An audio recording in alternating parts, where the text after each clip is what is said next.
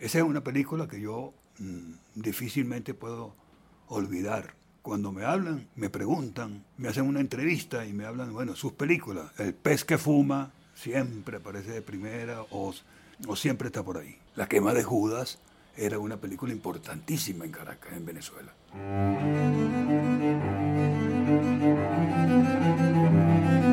Voces del cine venezolano, una mirada crítica y reflexiva hacia el pasado de nuestro cine y un legado para las generaciones futuras en las voces de sus propios autores y protagonistas.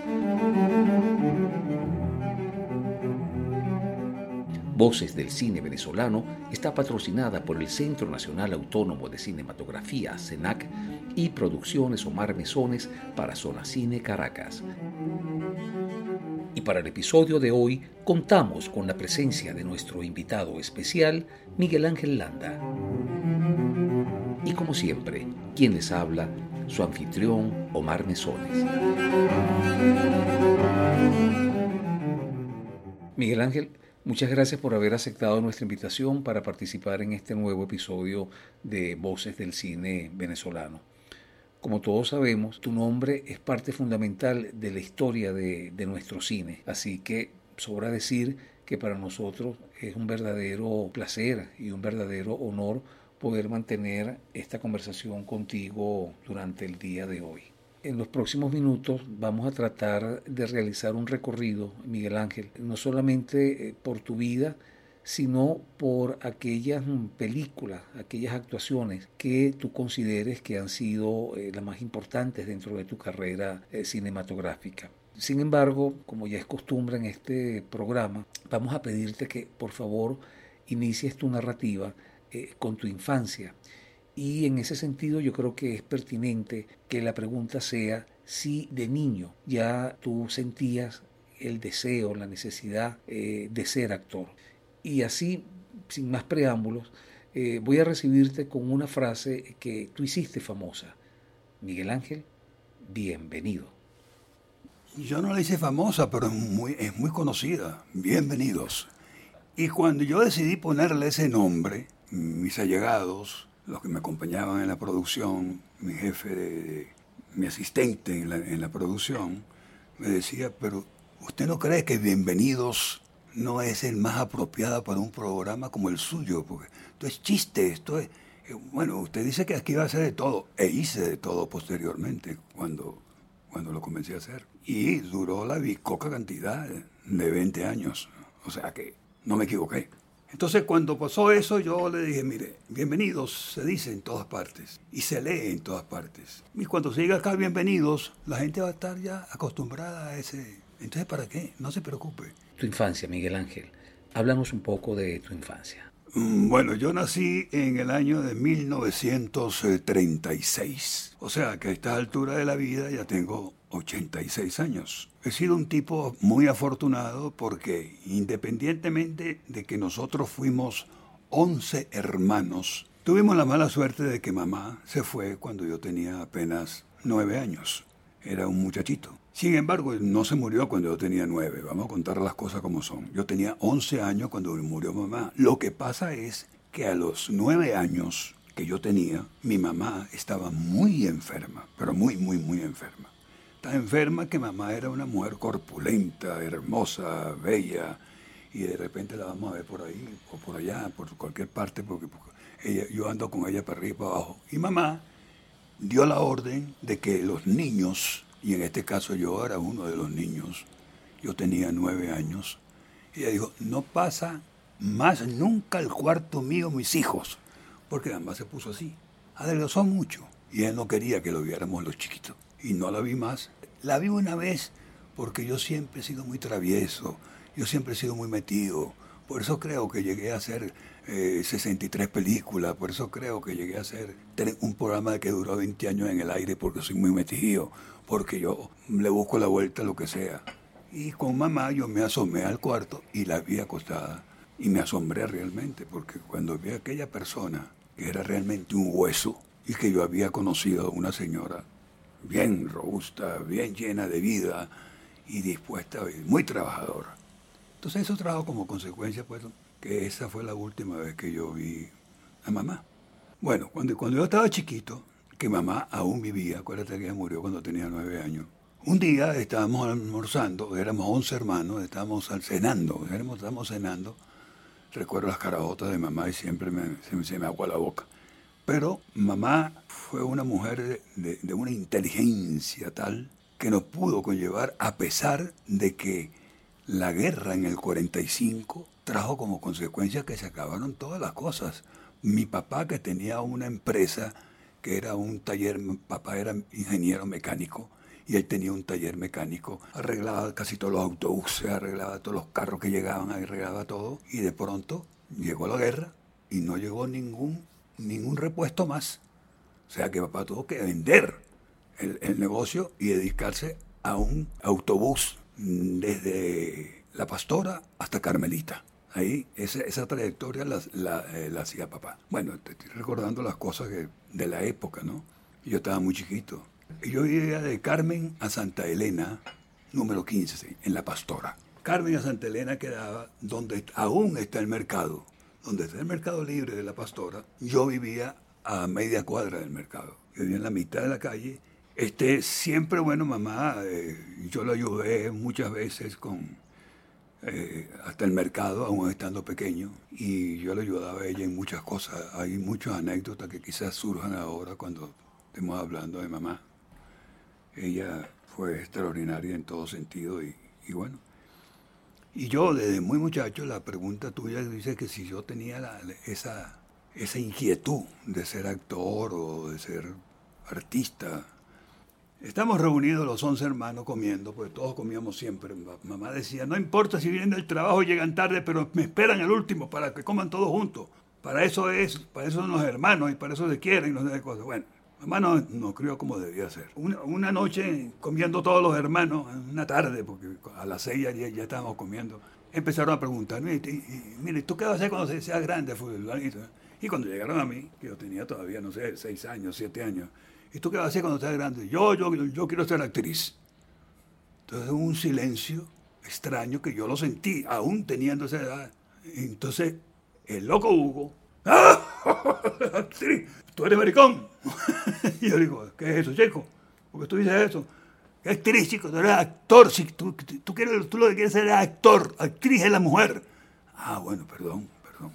Por eso, por eso te quería contar esto, porque como me dijiste que, que, que en la niñez, eso pasó en mi niñez. Y con mis hermanos y todo, que yo soñaba con ser cantante. Yo quería ser músico. Yo quería ser músico. Ya estaba grandecito, ya tenía como siete, ocho años. Fui a ver a un señor que estaba en la esquina, ahora, Dos Pilitas. En la esquina de Dos Pilitas él tenía ahí una oficina y yo fui caminando, porque de la pastora cada Dos Pilitas eran ocho cuadras. Y yo me fui caminando y llegué hasta allá y le dije, mire, yo, yo quiero estudiar música. Ah, ¿cómo no?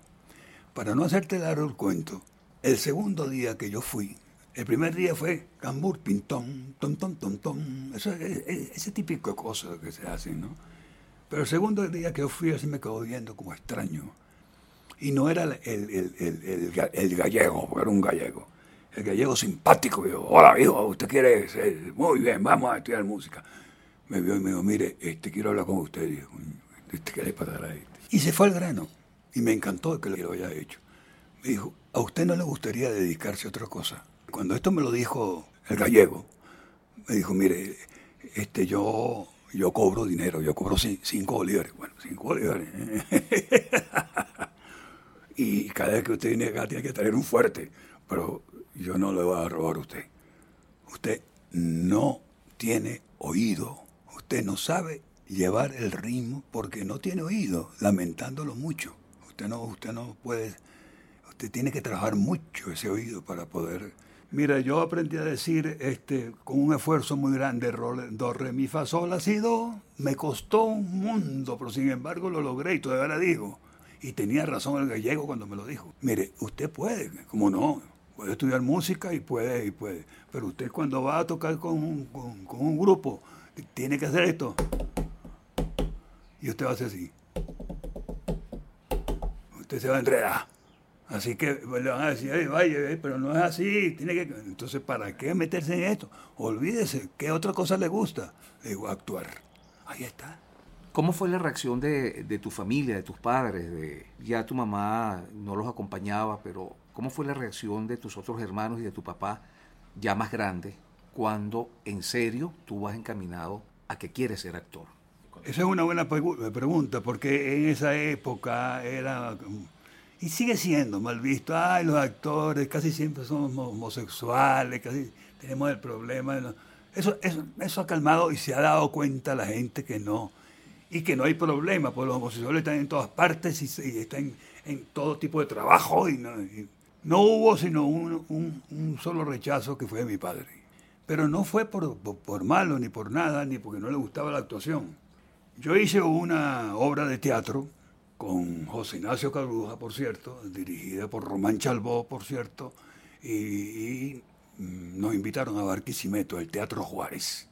En el Teatro Juárez nos presentamos nosotros con esa obra. Entonces mi papá, que trabajaba antes en Pepsi-Cola en Caracas, porque él, él fue el primero que embotelló la primera Pepsi-Cola y va a la redundancia en Venezuela.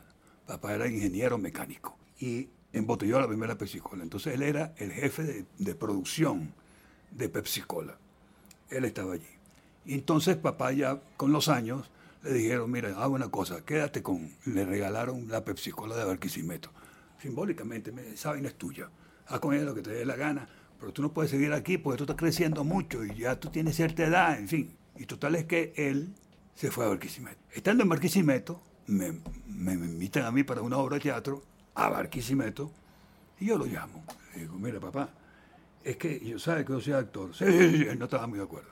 Sí, sí, sí, sí, yo sé que usted, es actor. Usted, usted, se empeñó en su cosa y parece que va por ahí, ¿no? Le digo, sí, bueno, parece tanto que te estoy llamando porque quiero que vayas al Teatro Juárez este sábado que me presento con una obra de teatro con unos amigos de Caracas que venimos especialmente. Para mí sería un lujo que mi padre me vaya a ver. Y fue. No te echo el cuento largo, termina la obra, se termina y yo salgo y veo a papá esperándome en el pasillo del, teatro en una de las... Y le digo, ¡eh, papá! Y entonces me, me dijo, ah, bien, un bien yo digo, ay, no te gustó mucho mi trabajo. No, no, no, no, usted está bien, usted está bien, usted está bien.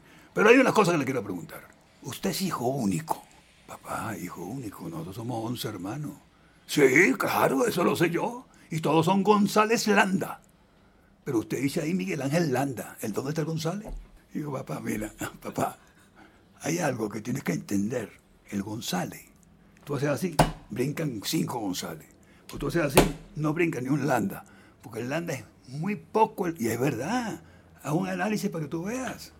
Entonces, bueno, él, lo entendió. Ah, bueno, eh, eh, eh, claro, papá, eso fue lo que pasó, no te preocupes. Pero el Landa también te lo quiero decir. ¿Por qué uso yo el Landa? No es porque no me gusta el González, no.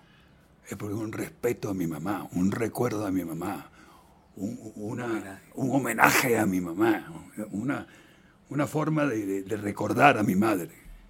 Entiendo que gran parte de tu infancia y de tu adolescencia tuviste problemas de pronunciación, que tenías problemas de tartamudeo. Hoy día para nosotros, para todos tus seguidores, tus admiradores, tus fans, es difícil pensar o imaginar que alguna vez fuiste tartamudo. Cuando yo estaba iniciándome en, el teatro, yo tenía el problema de la gaguera.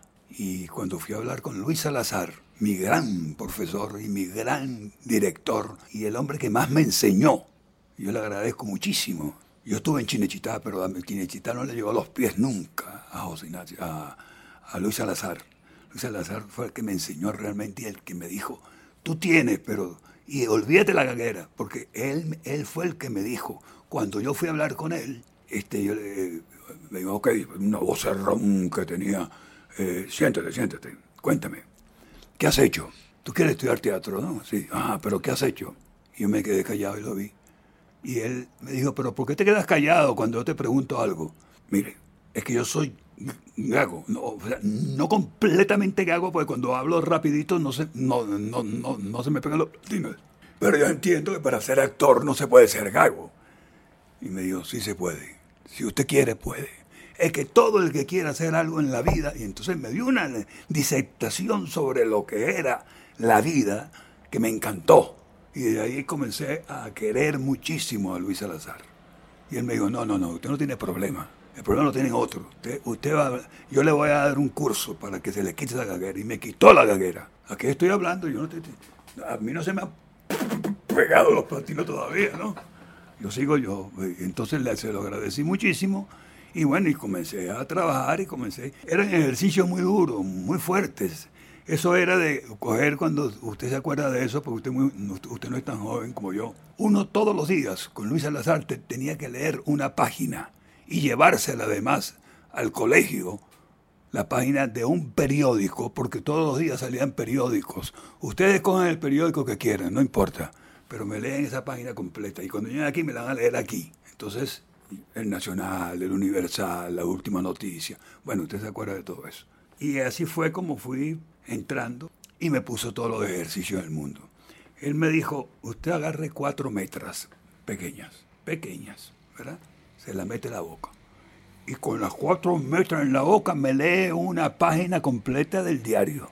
O sea, yo, yo fui al baño y boté más de una vez una, una metra. bueno, parte del oficio, ¿no? O sea, ¿Qué edad tenías cuando entras en contacto con Luis Salazar? Tenía como 16, 17 años cuando entro en contacto con él en, la escuela, en el Instituto Nacional de Arte Dramático, así se llamaba su, su colegio. Luego te fuiste a Roma, Italia, a estudiar actuación. Yo estudié en Italia, en Cinecittà, que eso era una universidad. Para mí, yo en vez de ir a la Universidad Central de Venezuela, yo me fui al cine que era exactamente igual, o sea, no, no, igual, porque lo que uno estudia no, no es precisamente eh, cosas de cine, cosas de, de, producción, ni nada de eso, sino otras cosas, pues. Entonces, pero a mí me gustaba eso y desde ahí comencé muy temprano a estudiar. Eh, Miguel Ángel, en, regresas de, de Italia, en el año 63 ya habías regresado de Italia, sí, regresas de Italia y eh, Román Chalbose te llama para su primera película contigo, que es Cuentos para Mayores. Es correcto.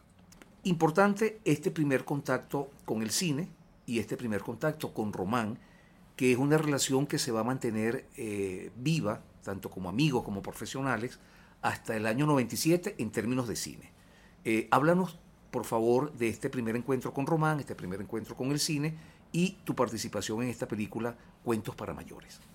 Cuando se comienza a rodar Cuentos para Mayores, Román estaba haciendo el reparto y yo estaba muy cerca de él porque yo iba mucho al nuevo grupo. El nuevo grupo está ahí en la, en la, línea Andrés Bello, ahí.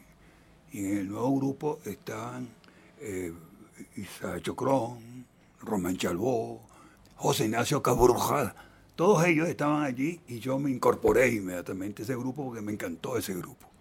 Me incorporé y comencé a estar con ellos. Y ahí comencé pues a, trabajar con Román. Román me descubrió y Román me dijo, tú eres buen actor. Román me lo dijo y se lo agradecí toda la vida. Se le agradece mucho porque me da, no me dijo, tú no sirves para esto. No, no, no, al contrario, tú, eres buen actor. Y ahí comencé yo pues a mi primeros pininos. Yo recuerdo, el caso es que necesitaba un chofer y soy chofer desde que tenía 12 años. Y entonces me preguntaron, ¿quién maneja este camión? Yo. Yo, déjalo. Espérenme aquí, voy a una vuelta a la manzana. El camión, la vuelta. ¿Qué pasó? Miguel Ángel, el chofer. Entonces fui el chofer del camión donde llevaba a todos los cantantes, a todos los artistas. Este, bueno, imagínate de ahí para atrás, todos esos músicos que venían detrás y yo manejaba, se hicieron amigos míos porque yo era, yo siempre estuve, yo siempre fui chistoso, siempre fui agradable, yo, eh, yo difícilmente conozco el estar de mal talante un día, de estar bravo un día, estar molesto, este te la pasa molesto, este te la pasa recho todos los días. No, no, no, no, no, conmigo no va eso. En el año 1964 trabajas con Clemente de la Cerda en su película El rostro oculto. El rostro oculto, lástima que esa película se desapareció y no tenemos forma, yo quisiera verla, pero no sé quién se la guardó, quién la...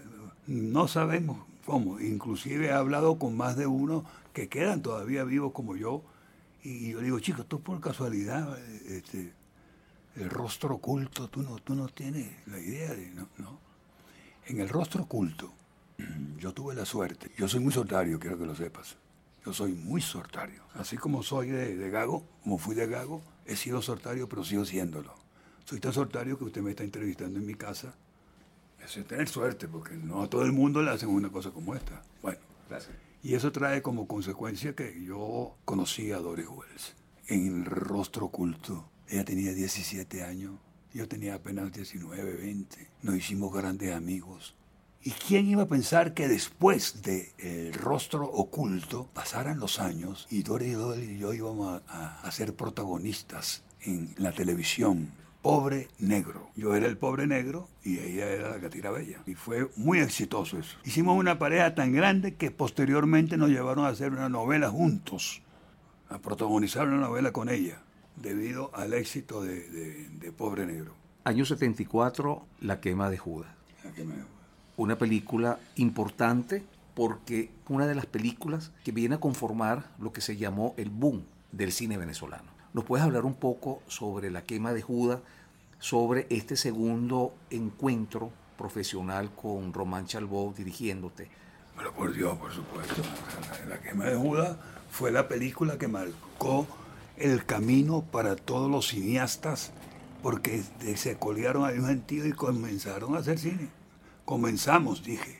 En vez de comenzaron, comenzamos a hacer cine, porque después de, de la quema de Judas vinieron una cantidad de películas venezolanas, porque la de Judas gustó mucho. Esa fue una gran experiencia y comprometedora experiencia, mm, comprometedora para mí. O sea, ser protagonista era la primera vez que iba a protagonizar yo una película y se llama La quema de Judas. Y me escogen a mí. Ahora, ¿por qué me escogen a mí? Bueno, este, eh, porque me habían visto en otras cosas eh, y me llamó Román Chalbó y me dijo, mira, tengo- tenemos esta película y tú estás clavado para ser el, el protagonista de la película. Yo me digo, bueno, hermano, la pinta en calva, yo lo hago. Que él, déme el guion ya para aprendérmelo y trabajarlo. Hice la que me duda. ¿Qué pasó con la que me duda? Fue un exitazo del carajo. Y es feo que lo diga yo, pero no me queda más remedio, pero es que lo escuché muchas veces. No, no, no, es que hay un, un tipo malo que se llama Miguel Hernández, ese es un actorazo. Hermano, yo no es una culpa mía que digan eso, pero es verdad. O sea, y después de ahí en adelante, me empezaron a llamar casi todos los productores. Miguel Ángel Hernández, Miguel Ángel. Se la pegó en la quema de Judas como nadie. Esa película funcionó muy bien y a la gente le gustó mucho. Por eso te digo que yo soy muy sortario. Porque eh, seguramente si la hubiese hecho otro actor con las mismas condiciones que yo, las condiciones histriónicas que yo, vamos a, vamos a ponerlo así, eh, hubiese, hubiese pasado igual. Mas no, yo la pude hacer. Yo tuve la oportunidad de hacerlo. ¿Por qué? Porque me la, me la, me- la dieron en, en bandeja de plata. Porque la que me Judas, también yo ponía mi granito de arena. Yo recuerdo que yo le decía mucho a Román cosas que un día Román riéndose dice, chico, voy a hacer una vaina, ¿por qué tú no diriges la película? Porque tú cada rato me estás diciendo, chico, ¿no te parece que yo puedo hacer esto? Bueno, hermano, sí, sí me parece, pero carajo, déjame dirigir mi vaina, ¿entiendes? Bueno, y Román y yo fuimos grandes amigos.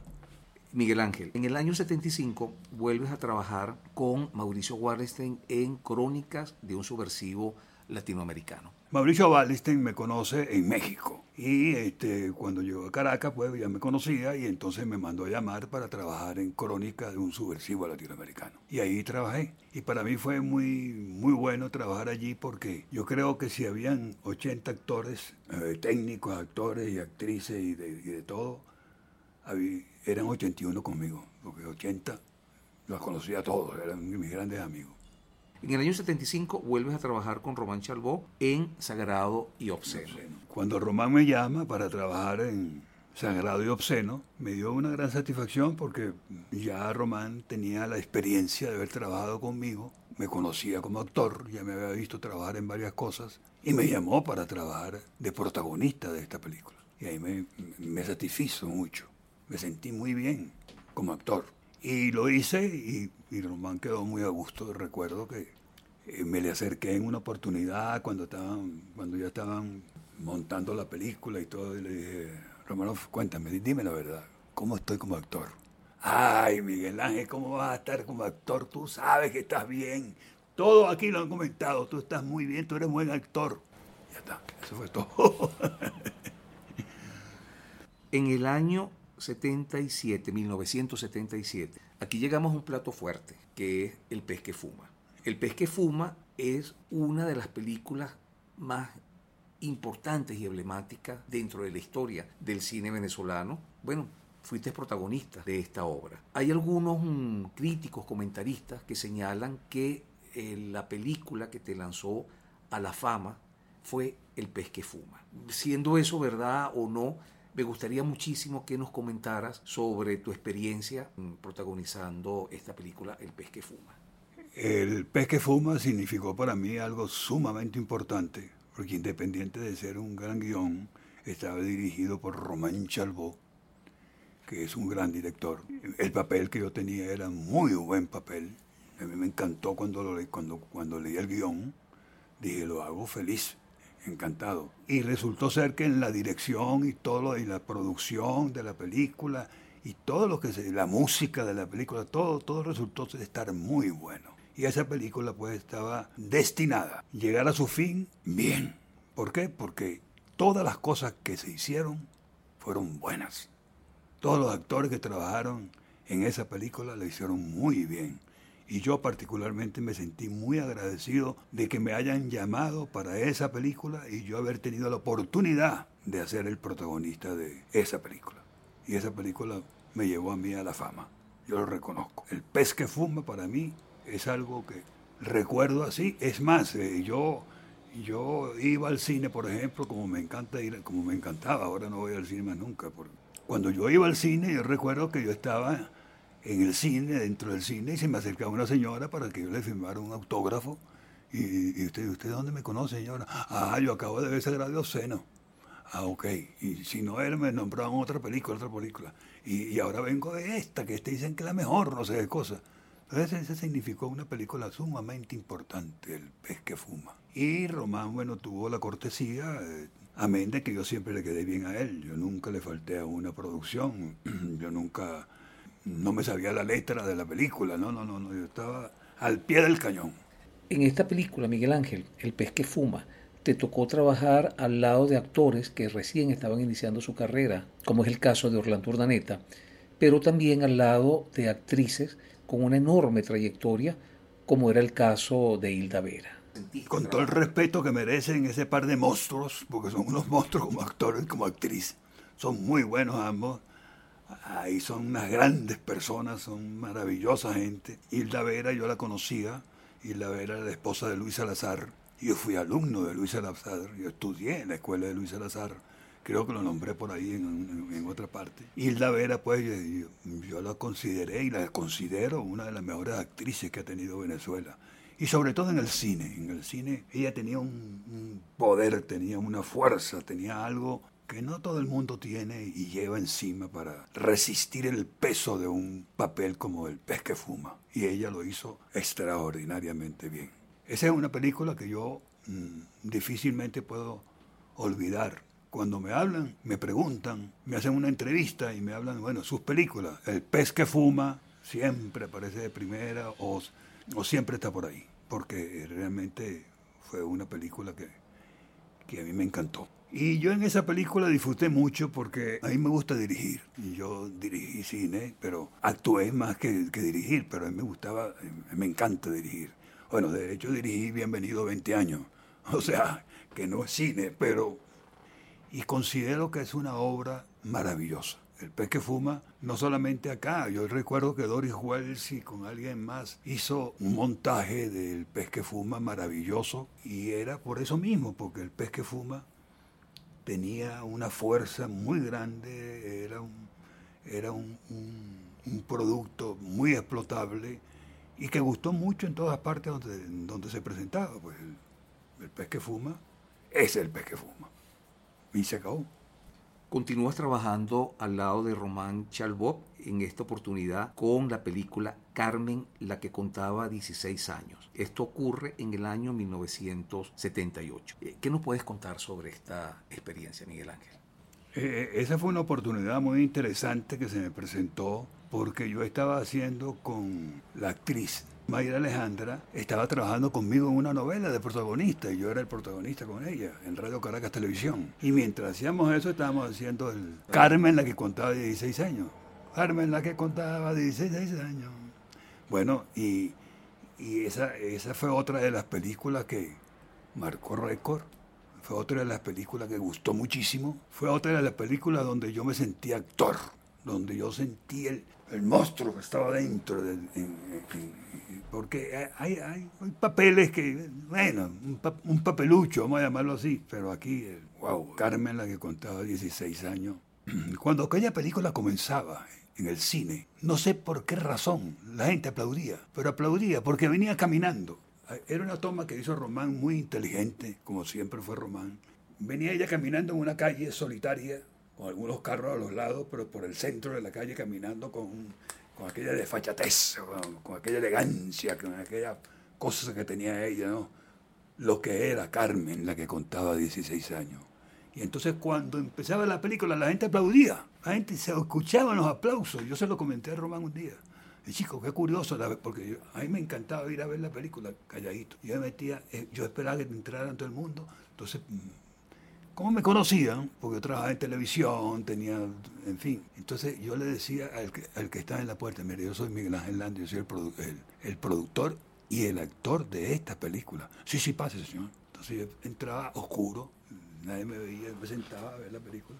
Y me encantaba escuchar las reacciones sin que supiera que yo estaba ahí. Y realmente se las traía. Cuando salía, por eso te lo comentaba, cuando salía caminando comenzando la película, no sé si tú la recuerdas, ella venía caminando, Carmen, Carmen, ella contaba 16 años, Carmen la más hermosa de la pradera, y venía ella caminando, yo me emociono cuando oigo eso. Vuelvo a retroceder un bote de años atrás y digo, wow. Y pensar que yo estaba esperando abajo, esperando, eh, esperando para, para, para actuar con ella. En el año 1982, vuelves a trabajar con Román Chalbó en el primer Cangrejo. Bueno, cuando, eh, cuando decidimos hacer Cangrejo, lamentablemente mi memoria no es tan buena como yo quisiera, pero yo tengo por ahí algún libro que Cangrejo no fueron uno. En cine se hizo nada más que dos, porque desafortunadamente, bueno, eh, eh, la plaza, por, darle un término, el, país como tal, no resiste para, para que una película vayan cinco veces distintas a ver la, otra película, pero con, con, otra historia. Entonces fueron dos nada más y lamentablemente pudimos hacer esas dos nada más debido a, lo económico. Debido a, eso tiene sus bemoles, eso teníamos que sentarnos a discutirla y por qué no hicimos otra película, porque esa película tuvo mucho éxito. Y por tener éxito hay que repetirlo. Pero repetirlo significaba dinero. Y si usted escuchaba en inglés algo, mi inglés is very bad, because the money, the, no, the, the movie is money. El cine es dinero. Y es verdad, el cine es dinero. Y si no hay dinero, no hay lopa. En esta línea de trabajo con, con Román, que, fue una, una, línea muy importante porque arrojó muchos títulos y títulos eh, muy interesantes, tenemos a Ratón en Ferretería, que se diferencia de las demás porque es una comedia ahí cómo, cómo te sientes eh, trabajando de nuevo en cine, trabajando con Román, pero trabajando además en un formato eh, de humor al cual tú habías desarrollado muy bien en televisión. Eh, háblanos un poco sobre Ratón en Ferretería. Bueno, yo todavía no, no había desarrollado en televisión la comedia, o sea, Bienvenido fue relativamente cerca. Sin embargo, existió un programa que se llamaba Él y Ella, con Mirla que era una comedia, una comedia, una comedia muy personal, una comedia de dos personajes. ¿Cuáles eran los dos personajes? Mila Castellana y Miguel Ángel Landa. Él y ella. En algún momento mencionaste, Miguel Ángel, que te gustaba dirigir. Y dirigiste Los Años del Miedo. Y además no solamente dirigiste, sino que actuaste en ella, pero eras el villano. Háblanos de esa, de esa experiencia tuya como director y luego creo que muy pocas veces te ha tocado hacer en cine de villano. Bueno, eso, eso lo decidí porque yo mismo me dije, esta es la oportunidad, Miguel Ángel, que tienes de poder hacer y no decir lo que tú sientes de la dictadura. Y este es un personaje oscuro, siniestro, personaje que dejó mucha dolencia, mucho, mucho dolor, mucho... ¿Cuántas personas habían en la Seguridad Nacional cuando cayó la Seguridad Nacional? ¡Wow! Yo estaba relativamente muchacho, yo no me acuerdo qué edad tenía, pero yo no era ningún viejo, al contrario. Estamos hablando de muchos años atrás, ¿eh? Cuando cayó, tenía 22 años yo, imagínate tú. Miguel Ángel, una pregunta que puede ser eh, sencilla o difícil para responder. ¿Cómo ha sido tu vida? Bueno, mira, mi vida, te confieso, de verdad, verdad, yo he sido muy feliz. He sido muy feliz en el sentido de que yo eh, no, no envidio a nadie, no odio a nadie, no, no necesito nada en particular, o sea, lo que necesito lo tengo, porque todavía a esta edad que tengo, yo tengo cómo vivir, de hecho puedo mantener este apartamento. Realmente mi vida está compuesta por mis hijos. Yo me siento muy solo, mis hijos no son culpables. Una está en Maturín, otro está en Australia, son cinco, quedan tres. Otro, este, es músico y tiene su estudio en su casa. Y dice, coño, papá, ahorita estoy haciendo un número, te llamo después. Este, está con su y yo no le puedo decir, coño, vente para acá y vive conmigo. Y, tienen toda la razón. Es por eso que yo estoy solo. Pues. Miguel Ángel, entiendo que tienes un hijo eh, llamado Manuel Alejandro y entiendo también que eh, le pusiste ese nombre en honor a tu amigo, el famosísimo compositor español Manuel Alejandro. Es que Manuel Alejandro fue mi gran amigo de que yo estaba en México filmando una película y suena el teléfono un día, me extrañó, 5 de la mañana. Yo, ¿qué vaina es esta? ¿Qué coño, algo pasó en Caracas. Él me decía, hijo, hijo, hijo, hijo. ¿Quién habla? Coño, Manuel Alejandro. Manolo, ¿dónde estás? En, Madrid, sí, pero quiero estar allá. Aquí, sí, sí, sí, sí, quiero irme a esta vaina, quiero que, se, que, quiero que, quiero que me ayudes, seas mi, mi, mi, representante. Y yo, tú eres todo, yo te conozco, yo, yo te conozco. Y yo fui su representante, yo fui el representante de Manuel Alejandro, el que compuso Yo Soy Aquel, cada noche te persigo. Bueno, ese es, y, y él se llama así por Manuel Alejandro. Yo cuando, cuando nació lo llamé, le dije, mira, acá era ser tu tocayo. Estoy hablando de hace ya 30 años. tu tocayo acá de nacer, aquí, está aquí. Bueno, dale un beso de mi parte y qué sé yo, qué bueno le pusiste Manuel Alejandro. Bueno, ya Manolo está en los 90 y tanto, ¿eh? Sí, está grande ya. De 86 y yo era más joven que él. Fuiste gran amigo de José Ignacio Cabrujas, Miguel Ángel. Yo una vez, en una oportunidad que estaba haciendo teatro, con mucha gente que usted conoce, con todo el que sea teatro, pues desde ese que está ahí en la, foto conmigo, ese que está allí, seguramente usted sabe quién es. Ese, ese eh, me enseñó muchas cosas y yo aprendí muchas cosas de él y, y me dijo, tú vas a echar hacia adelante porque tú tienes los cojones que se necesitan para hacer esta carrera. Y tú los tienes. Bueno, afortunadamente me dio esa noticia y me ayudó mucho Pepe Nacho. Yo cariñosamente tengo una mala, una mala fórmula de ser a él le decía Pepe Nacho, que fuimos grandes amigos y lamenté mucho su muerte, pero mucho, porque fue muy... fue avasallante, si se puede utilizar ese término, fue... ¿Qué? qué? No, no, que se cayó en una piscina, José Ignacio. ¿Eh? Y bueno, yo, yo a, mí me, a mí me iba dando una vaina porque realmente yo apreciaba mucho a José Ignacio. Y José Ignacio tenía en mente hacer conmigo es más, yo hice una novela con José Ignacio, con Doris Wells, en Radio Caracas Televisión, La Señora de Cárdenas. Entonces, él, me apreciaba mucho y me estimaba mucho, y yo a él también. Y de hecho, bueno, ya estamos. Bueno, Miguel Ángel, y ahora para cerrar, nos gustaría que nos respondieras algunas mm, pequeñas preguntas sobre algunas de tus preferencias personales. Como por ejemplo, eh, si por alguna razón tuvieras que quedarte, seleccionar un libro, ¿qué libro escogerías? Cuando quiero llorar no lloro. Me encantó desde que lo leí. Así ya 40 años que lo leí, ¿eh? o más, no sé. ¿Qué película escogerías? Ay, tengo varias. Porque ahí, sí, ahí eh, El Padrino, Casablanca, eh, son tantas películas buenas que tú dices, ¿cuál escoger? ¿Director de cine preferido? Orson Welles. ¿Cantante preferido? Ay, también hay varios, porque yo tengo, por ejemplo, a Caruso, tengo, por ejemplo, a Frank Sinatra, tengo, por ejemplo, a, a Carlos Gardel. Cuando murió Frank Sinatra, el edificio que era de él, y que donde tenía su oficina y sus vainas y sus cosas, el caso es que cuando murió, se apagó. Se apagó el edificio. Todo el mundo dijo, coño, ¿qué pasó? Se murió Frank Sinatra. Eso fue nuevo. Pero eso es una cosa muy, muy particular, muy personal. Eso, eh, eso tras, pues, traspasó barrera, por supuesto, porque se trataba de Frank Sinatra. No era Luis García, no, ni, ni Miguel Ángel Landa, no, no, no, Frank Sinatra. ¿Cuál es tu comida preferida? Yo soy muy, muy pastoreño. A mí me encanta la comida, pero el cordero es lo que más me gusta. Un cordero bien hecho.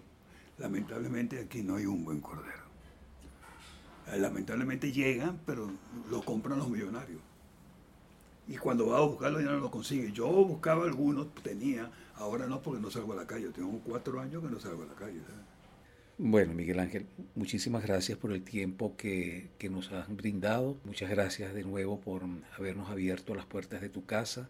Gracias también por haber compartido con nosotros todos esos eh, magníficos y extraordinarios recuerdos que tienes de, de tu vida y de, y de tu profesión, de tu carrera dentro de la televisión y del cine venezolano. Así que una vez más, Miguel Ángel, muchísimas gracias.